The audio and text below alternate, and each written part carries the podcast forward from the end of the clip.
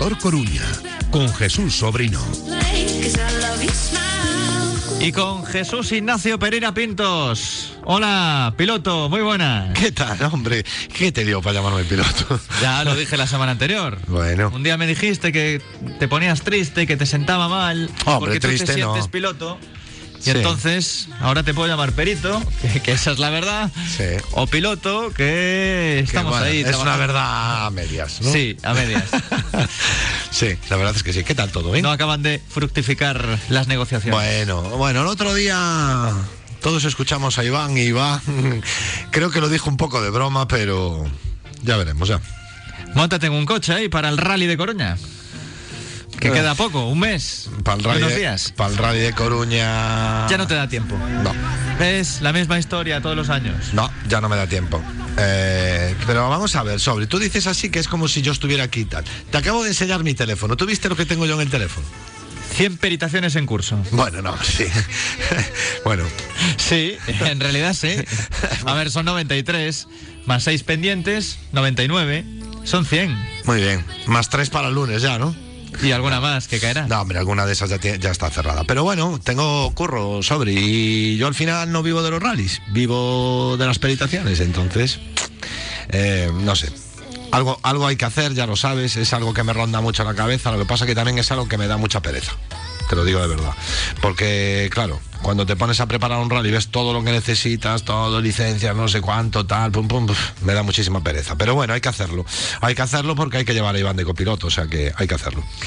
Bueno, vamos a empezar eh, con el tercer máster de Galicia. Hay carrera en el circuito de Amadalena, Sí. Menforcarey. Sí, eh, bueno, esto, bueno, vamos a tener ahora a José Murado a- con nosotros, que es el, el presidente de la escudería Forcarey Motor. Y bueno, este va a ser el tercer año en el circuito de Amadalena, pues eh, se hace el máster de Galicia, que bueno, eh, es una prueba no es valedera para, para el campeonato de rallies ni nada, pero es una prueba que junta muchos coches, eh, eh, muchos pilotos muy conocidos. Ahora nos contará José eh, en qué, de qué va un poco la prueba.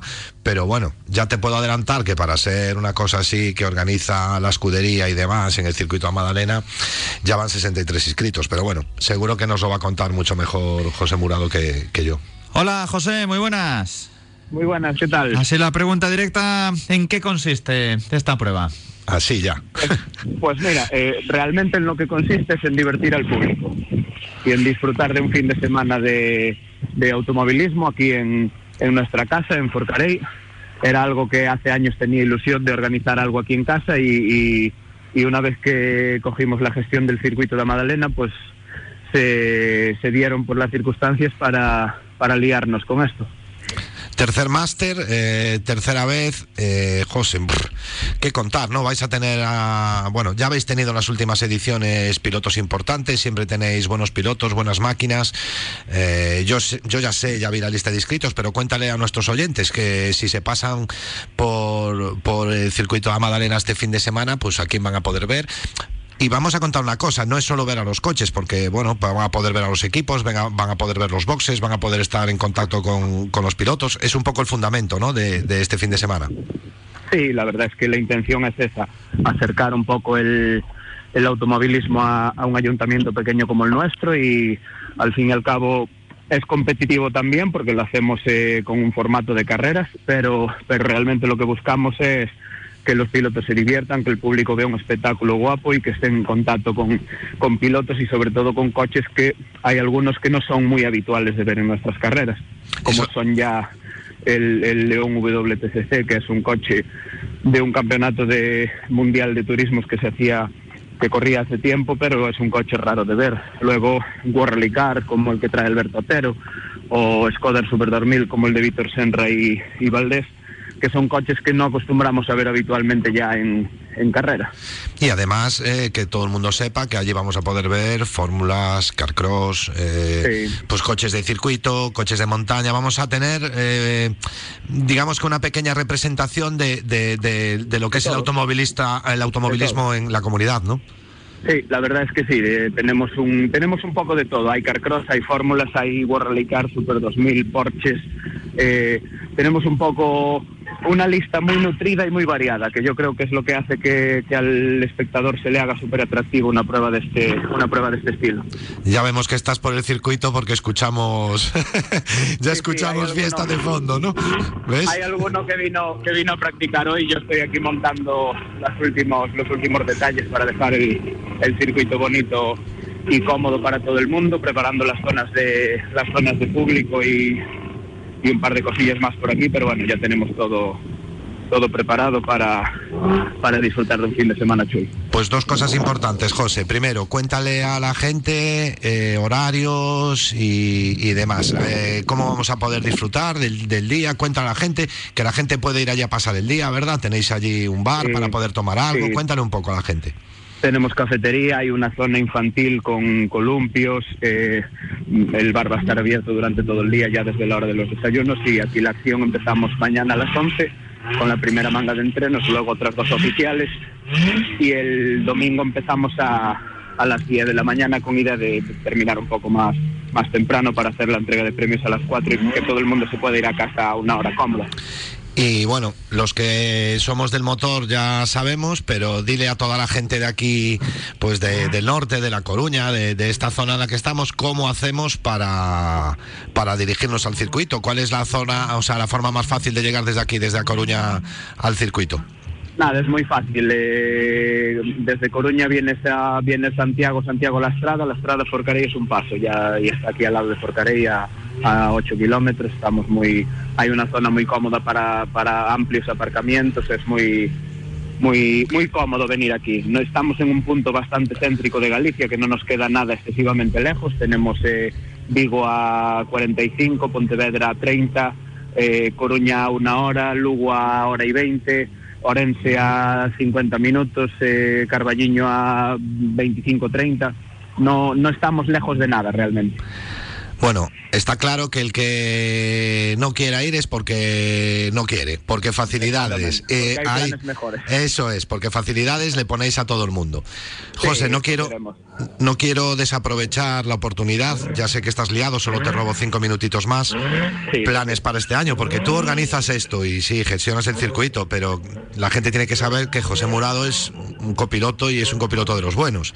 Has estado en Suecia hace poquito ¿Qué planes tiene José Murado, copiloto, no organizador para este año? Ya aprovecho así un poquito, te hago un, asalto así un poquito. ¿Qué tienes para este, este año, José? Este año tenemos un, tengo un programa, un programa para toda la temporada con Alex Villanueva para correr con, con el equipo Rey Seven. La intención es hacer la Copa Masters en el Mundial con seis carreras, su posibilidad de siete, dependiendo un poco cómo vaya el tema. Y luego al mismo tiempo haremos también la Copa de España de Tierra, y nada, ahora la siguiente prueba que tenemos es FAFE del europeo, que lo vamos a hacer para, para seguir cogiendo ritmo y luego tenemos ya en órdenes el Terra d'Auga, que es el primero de la Copa de España, donde esperamos poder luchar por el título.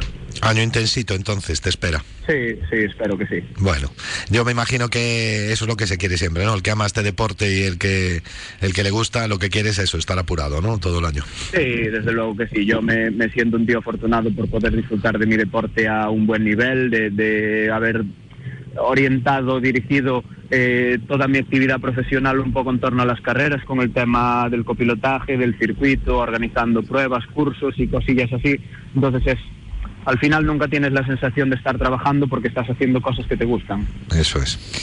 Pues que sea un año de mucho curro, de muchas carreras y que participen tanto los eh, deportistas como los aficionados. Sí, que al final también pues, es importante, ¿no? Eh, me consta que para organizar esto, aunque, aunque no sea puntual para nada, lleva mucho tiempo y ánimo, José, que tengáis mucha suerte este fin de semana. Requiere su trabajillo y nada, tenemos eh, mucha gente echándonos un cable que son al final los que hacen posible hacer cosas así. Pues mucho ánimo y mucha suerte para este fin de semana. Muchas gracias a vosotros. Un abrazo. A darle duro. Hasta luego. Tenemos un oyente a Juan que nos dice que la semana pasada Estrenó su familia en la temporada de rallies viendo el de la Mencía en el Bierzo, pero no pudieron ver a Iván Ares que se retiró muy pronto. Lástima que no podrán acudir al Máster de Galicia. Bueno, no van a acudir con su coche. que eso es igual lo que no sabe nuestro oyente. Pero si él quiere ir al no, máster. ellos, ellos. Ah, y ellos que no van a poder. Ah, perdón, perdón. No, pensé que decía Iván. Iván va a ir. Es una pena porque es una manera, ya te digo, es una manera muy cercana de, de estar cerca de los coches, de estar cerca de la competición. Ya te digo, en un circuito cerrado, con todas las medidas de seguridad, con los boxes muy cercanos, ¿sabes? Se puede ir con la familia tranquilamente, aparcas, puedes comer allí, puedes llevar algo de comer. Me refiero, estas cosas están muy bien, que es lo que hablamos siempre, para acercar el deporte a la gente, ¿no? Al final los rallies son un deporte pues complicado de acercar, ¿no? Para hacer una competición hay que cortar carreteras, hay que hacer un montón de cosas y bueno, en Galicia, por desgracia, no tenemos un circuito permanente, por desgracia, pero sí que tenemos bastantes iniciativas privadas, como es esta, eh, un circuito muy cercano, que aunque no son circuitos muy grandes, pero valen. Y bueno, y que haya personas como José Murado, que, que, que, que además de todo su trabajo y de todas estas complicaciones que lleva el, el hacer pruebas, pues eso, de la Copa de España, del Mundial de Rallys, de tal, organizar para un copiloto, pues que tenga ganas de hacer esto y, y esto deberíamos de valorarlo más, eh, ¿sabes? Porque es un trabajo desinteresado de, de un grupo de personas personas en un circuito y, y, agradecérselo también a los pilotos, que hay 60 pilotos que van con sus máquinas a, hacer disfrutar a la gente, ¿no? Así que yo, de verdad, todo el mundo que pueda y que le interese, que se pase por allí. Porque bueno, ahora vamos a hablar de otro evento, que a lo mejor hay gente que le interesa más otro evento, a veces pasan estas cosas, ¿no? Pero todo aquel que le gusten los coches, yo iría. Hay un, Fiesta World Rally Car, hay coches importantes, hay Porsches. Al que le gusten los coches, por lo menos un día te acercas que no pasa absolutamente nada. Estamos con los rallies y estamos también con el motocross. Pues sí, eh, porque este fin de semana tenemos también un tema muy importante, ¿no? En Lugo, eh, en el circuito, bueno, el circuito municipal Jorge Prado de Lugo, eh, pues bueno, se va a disputar la segunda prueba del, del Campeonato de España de Motocross. Pero, eh, como todo el mundo sabe, Lugo es eh, pues eh, lugar de referencia y lugar de nacimiento de Jorge Prado, ¿no? Y, Jorge Prado, pues bueno, va a estar este fin de semana en Lugo, va a haber más sorpresas, pero sí, Jorge Prado va a estar este fin de semana en Lugo, corriendo en el circuito que lleva su nombre, precisamente, el circuito Jorge Prado. Y, y bueno, va a haber un, un montón de sorpresas y un montón de invitados en el circuito, viene gente internacional. Eh, bueno, eh, está bien, ¿no? Eh, está muy bien siempre tener como referencia pues bueno, una prueba así en, en, en, España. Es el 25 y el 26 de este mes, es decir, sábado y domingo, y se trata de la segunda prueba del Campeonato de España. La primera tuvo lugar en Toledo, en el circuito de Monte Aragón. Allí en Lugo, eh, hoy me decías, Jesús, sí. que Jorge Prado es una estrella del deporte. Sí, hombre, claro, por supuesto. A ver, es una persona que está compitiendo a nivel mundial, ¿no? Es obvio que, que sí, que es, que es, es muy importante. Pero bueno, todo, todo este este mundo en Lugo, el mundo del off-road, de, del 4x4 en los coches, de este tipo de motos, en Galicia quizás sea una de las zonas en las que más, las que más auge tiene, ¿no? En Lugo. Y bueno, si tienes un piloto como Jorge Prado que está compitiendo en el campeonato del mundo con los mejores del mundo y todo, pues vamos, es normal, ¿no? Es normal. Vamos a charlar con Diego Muñoz, que es el máximo responsable. Hola, Diego, muy buenas. Hola, buenas tardes. ¿Cómo se presenta este fin de semana ahí con Jorge Prado también con protagonismo? Pues con, con, nervios y gusanillo porque la verdad es que ha despertado muchísima expectación esta prueba y es la primera vez en muchísimos años que, que la, la, primera vez desde que Jorge Prado es campeón del mundo que se hace una carrera del Nacional en Lugo y que él compite, entonces bueno, está todos los que respiran el motor están nerviosos porque llega el fin de semana ya. Sí. Buenas tardes, Diego. Soy Jesús Pereira. Eh, nada, simplemente quería preguntarte. Bueno, Jorge Prado, eh, bueno, eh, cabeza de cartel, digamos, pero que la gente no se piense que, solo viene Jorge Prado. Viene gente, viene gente importante del nacional y gente importante internacional también, ¿no? Sí, eh, bueno, es el nacional con, to con to todos los pilotos punteros disputando el título, con los Butrón, Campano, Nilsson, todo, todos los pilotos habituales del nacional y, y, sobre todo una representación gallega de oro porque ahora mismo en la élite mundial si destaca un, una tierra es, es, Galicia, ¿no? Con Jorge Prado, con Rubén Fernández y con Yago Martínez que este año también va a correr el mundial y todos ellos están aquí en este estreno de lujo de, de la pista Jorge Prado de Lugo. Nos estamos haciendo fuertes los gallegos en el mundial también, parece. Sí, sí, sí. Buena cantera desde aquí, ¿no? Sí, sí, se, habla mucho de, esos pasos eh, de, Jorge, pero bueno, históricamente Galicia ha tenido muy buenos pilotos, ¿no? Los los, Bernández, los Bernardes, eh, Paco Fernández Rial, el, padre de, de Rubén, eh, bueno, siempre ha habido muchísimos pilotos, Román Pérez, y, ha habido mucha afición, es una tierra con buenos circuitos, con mucha pasión por el deporte del motor y, aquí se ha cumplido un sueño. Hemos, hemos cumplido además el sueño político de poner de acuerdo a todas las administraciones y desde el Consejo de Lugo, la Diputación y, y la Junta se han puesto de acuerdo en, en pro del deporte y en pro de, de presumir del alto nivel del motocross gallego y en concreto del Lugo con, con, Jorge.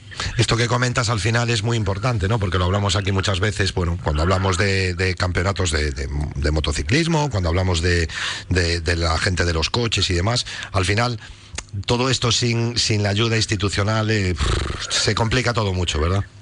Exacto, sí, sí. Eh, nosotros estamos viajando por todas partes y, no es lo mismo cuando llegas y, son todo pegas y son todo, digamos, celos entre las administraciones. Y aquí, pues mira, el deporte a veces pone de acuerdo incluso a los partidos políticos.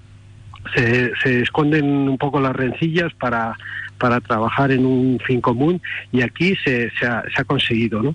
Se ha conseguido y, yo creo que, tanto eso, que del Ayuntamiento, del Consejo y, de, y del asunto y de la Diputación, todos pueden estar orgullosos de, haber sacado adelante un proyecto del que presumir, ¿no? Y que, y que va a ser la mejor carrera del Campeonato de España y un granito de arena para que en el futuro venga el Mundial aquí.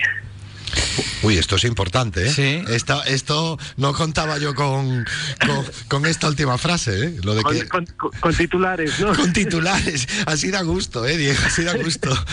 Eh, bueno, nosotros, aquí se han juntado varias piezas, ¿no? Ahí está el Motoclub Park eh, de Lugo, que son unos chicos apasionados del motocross que, que hicieron posible este sueño de tener un circuito de alto nivel en Lugo. El apoyo que he dicho de las instituciones y luego nosotros como la SLAB que tenemos los derechos del Mundial en España, que hacemos el Mundial en, en Madrid, pues eh, trabajamos para que en un futuro, es verdad que todavía no hay que volverse locos, pero ah, todavía hay mucho trabajo que hacer, aquí falta todavía eh, infraestructuras, hay que, hay que trabajar más en, el, no en el circuito, sino en lo que hay alrededor del circuito, en dar un buen servicio de aparcamiento a, a los aficionados en una serie de cosas y luego que un mundial es costoso de derechos y todo, ¿no? Pero, pero bueno, yo ya pues hablando con, con Lara Méndez, la, alcaldesa, o con la gente de la Junta, mm, les hemos visto a todos muy receptivos y con ganas de hacerlo. Entonces, ¿por qué no, no vamos a intentarlo? ¿no?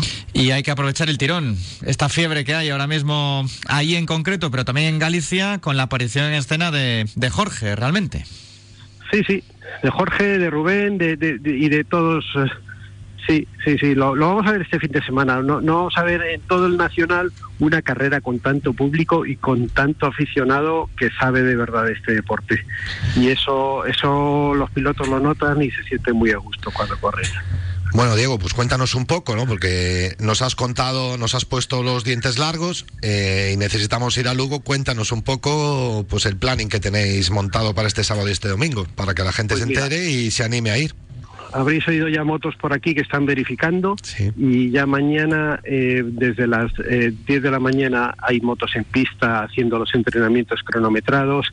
A continuación, a media mañana ya es eh, las mangas clasificatorias de, de, las categorías reina, que es MX1, que es en la que participan Jorge, Rubén y Yago, de MX2, que también tiene un nivel altísimo, y, de, y mañana también es la primera manga de 125.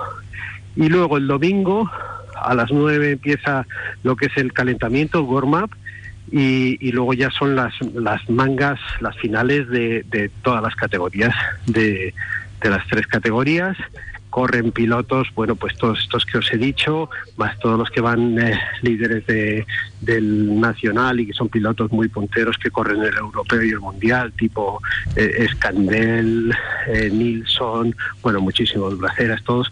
Y, quiero destacar que corren dos chicas, Daniela Guillén y, y Gabriela Seis Dedos, el equipo nacional de motocross, y aquí no hay campeonato femenino. Corren en la categoría absoluta en MX2 contra todos los chicos y, peleando, eh, bueno, un desafío que, ya han hecho varias veces y que, y que eh, demuestra que el motocross femenino también tiene mucha fuerza y que tenemos a dos de las mejores pilotos del mundo con nosotros. Un, fin de semana maravilloso de deporte, de emoción. Eh, tenemos bares montados aquí en el circuito. Bueno, sin duda habéis conseguido juntar un montón de, mm, de factores que van a hacer que este fin de semana sea un fin de semana muy importante del motocross en Galicia. Eso sin duda, ¿no? En España, me imagino, ¿no? Sí, sí, sí lo es. Ha venido mucha gente, eso es bueno para la región, pues, pues ya por el impacto económico y por, y por uh, bueno, por, por, que los gallegos tanto tiempo desplazándose tan lejos para correr por todos sitios, pues que ahora vengan. que vengan los demás a casa, ¿no? Sí, sí. Está claro. Diego, que sea un fin de muy bonito y que también tengamos buenos resultados, lógicamente, para los nuestros. Perfecto, muchísimas gracias por darle cobertura. Gracias, un saludo.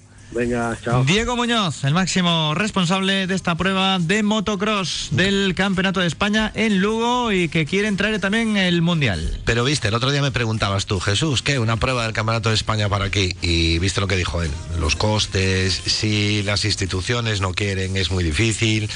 Claro, él está hablando de una prueba a nivel mundial, ¿no? pero a nivel estatal pasa un poco. Hace falta apoyo institucional. Sobre todo, ya no digo, económico también, pero sobre todo que tú tengas el apoyo de las instituciones. ¿Sabes? Que eso es muy importante. O sea, el dinero para hacer las pruebas es muy importante, pero el apoyo institucional, el que las instituciones apuesten por lo que tú les, ¿sabes? Por, lo, por el producto que tú les traes. Eso es muy importante. Eso es muy importante. También las cosas ayudan, claro. Cuando tú tienes un tío que es campeón del mundo de motocross, ¿sabes? Pues ayuda también a que, a que los políticos pues les guste y tal. Pero bueno, el motor, ya veis, en todas las facetas tiene cabida y, tiene mucha gente y, arrastra mucha gente. Al final funcionó nuestro llamamiento al oyente que había ganado las luces flash. Ah, vino, ¿no? No vino todavía, pero ya nos pidió horarios para poder acercarse y pidió disculpas, que no, tardó mucho. Pues no pasa nada porque tengo otras dos. Vale, entonces, eh, vamos a sortear una igual. Ya, apuntamos ahí a Juan, que mandó el mensaje antes. Y el que quiera hacer cualquier tipo de consulta, puede enviar su mensaje al 660-690876 y sortearemos dentro de unos días. Sí, ya las veremos. Nuevas luces flash. Ya veremos. Uno de estos viernes, cuando la gente se quiera dar cuenta, raca. Para que estén atentos. Sí. Todos. ¿no? porque si decimos el viernes, no, no, que estén atentos. Si quieren luces flash por la cara, que ya va a haber que empezar a usarlas en breve, pues nosotros les regalamos una. Así comprobamos si son fieles o no. O no. Claro. Jesús, ¿qué me tienes que aclarar sobre la contaminación? Bueno, yo no te tengo que aclarar nada. Yo ayer te mandé una fotografía, ¿no? Por la tarde. Eh, ¿Estás molesto? No, no estoy molesto. ¿sabes? Pero considero que en, eh, en todo esto de, de, la contaminación, de los coches y demás, se está haciendo demasiado, demasiada demagogia, ¿no?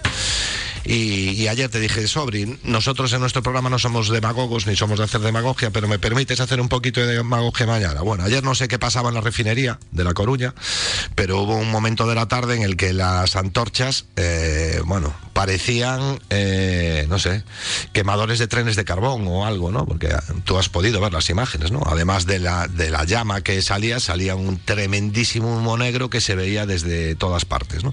Y yo iba circulando por aquella carretera y pensaba yo, ¿cuánto ¿cuántos coches diésel habrá que vender? ¿Sabes? O tendrán que ponerse a circular para que contaminen lo que está contaminando ese eh, trozo de chimenea durante estos 10 minutos, ¿no?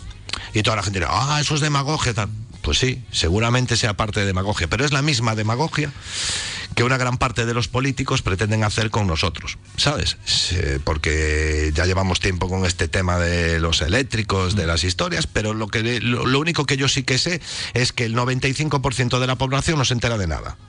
Vale, no sabe si cambiar de coche, si no cambiarlo, si sí cambiarlo, si me cojo un eléctrico, si me cojo un eléctrico enchufable, si me cojo un híbrido enchufable, que ya estamos dándonos cuenta de que ahora contaminan. Vale, iban a ser la panacea, pero ahora estamos dando cuenta de que son muy contaminantes, porque ya lo hemos comentado en esta emisora muchas veces. Si tú tienes un coche que tienes que enchufar eh, para que te haga 15 kilómetros, pues mira, Yo tengo la etiqueta, pero ya no lo enchufo más. Total, 15 kilómetros que me solucionan, ¿sabes? Al final ando en gasolina todo el día. Pues estas cosas están pasando, ¿sabes? Y, y yo lo que le reclamo un poco, pues a la clase política, a todo el mundo, es, mira, yo siempre digo lo mismo. Los únicos que estamos metidos en esta guerra somos los europeos.